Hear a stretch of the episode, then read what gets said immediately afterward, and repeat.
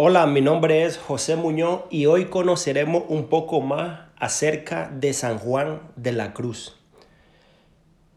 San Juan de la Cruz nació en 1542 con nombre Juan de Yepes Álvarez, hijo de un tejedor toledano de Buratos llamado Gonzalo de Yepes y de Catalina Álvarez.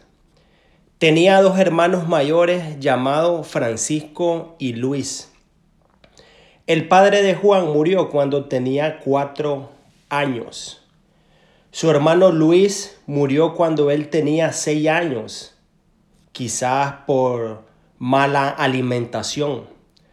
La madre y los dos hijos restantes, Francisco y el propio Juan, sufren una acuciante pobreza especializado en la curación de enfermedades venéreas y conocimiento en humanidades.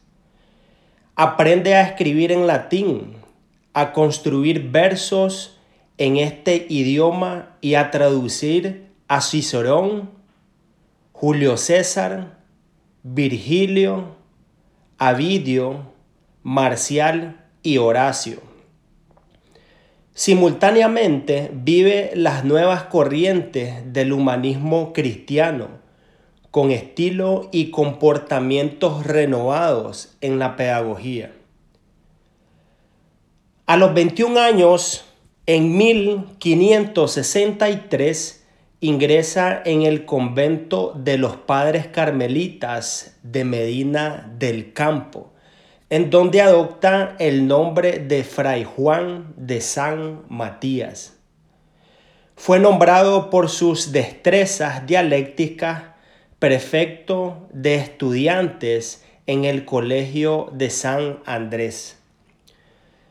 Tras ser ordenado presbítero y celebrar su primera misa en presencia de su hermano, el resto de su familia y amigos conoce a Teresa de Cepeda y Ahumada, futura Santa Teresa de Jesús.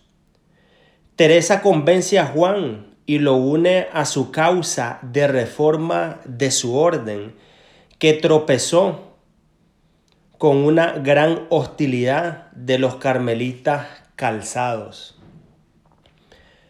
Juan inicia estudios de teología durante el curso 1567-1568, pero solo termina un curso de cuatro, por lo que no obtuvo ni siquiera el grado de bachiller. Abandona Salamanca y acompaña a Teresa en su fundación femenina de Valladolid. El 28 de noviembre de 1568 funda el primer convento de la rama masculina del Carmelo Descalzo. Durante la ceremonia cambia su nombre por el de Fray Juan de la Cruz. En 1570 la fundación se trasladó a Mancera, donde Juan desempeñó el cargo de suprio y maestro de novicios. Se establece en Alcalá de Henares como rector del recién fundado colegio convento de Carmelitas Descalzos de San Cirilo. Juan se convierte en uno de los principales formadores para los nuevos adeptos a esta reforma carmelitana.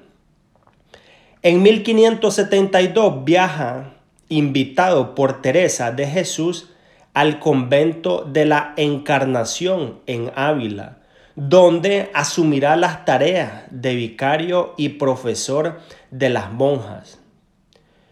Permanecerá aquí hasta finales de 1577, por lo que acompañará a la Madre Teresa a la fundación de diversos conventos de descalza como el de Segovia.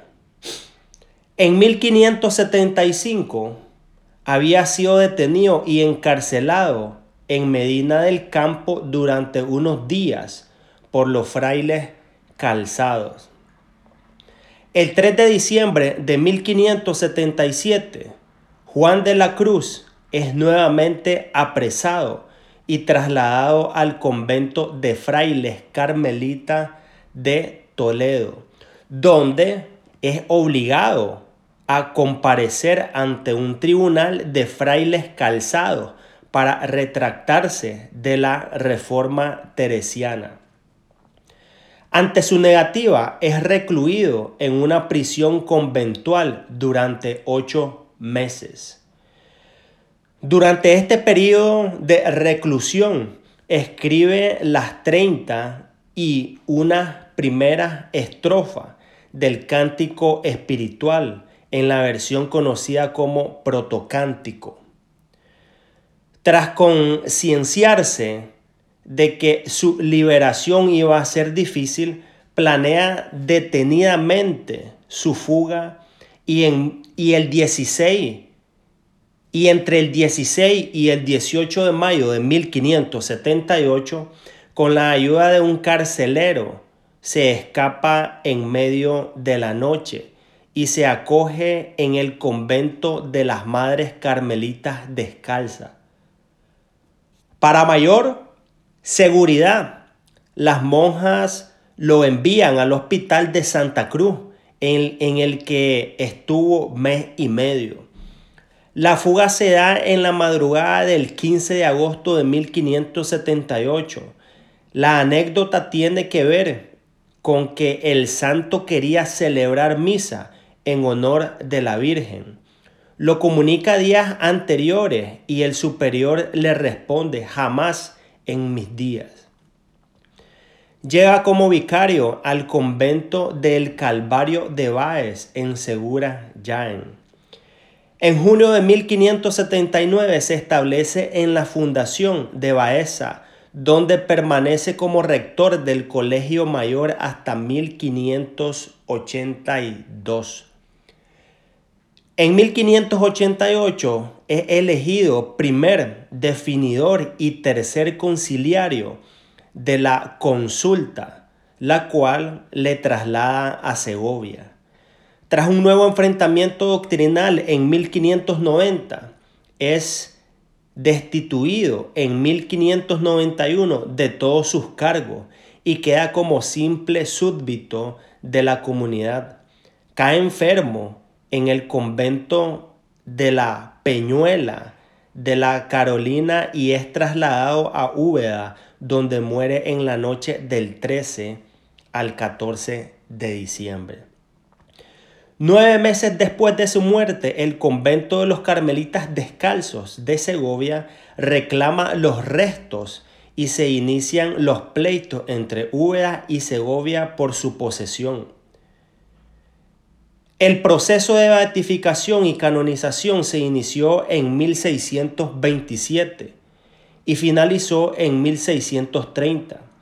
Fue beatificado en 1675 por Clemente X y canonizado por Benedicto XIII en 1726. Posteriormente, el 24 de agosto de 1926, Pío XI lo proclama doctor de la Iglesia Universal. Para ir concluyendo, desde 1927, buena parte de los restos del santo descansan en un mausoleo erigido en una capilla del Segoviano, convento de los carmelitas descalzos junto al santuario de la Fuencisla en el valle de Eresma, mientras que otra parte está en el convento de Úbeda, Jaén, entre otros lugares. Un poco acerca de San Juan de la Cruz. Nos vemos en el próximo episodio.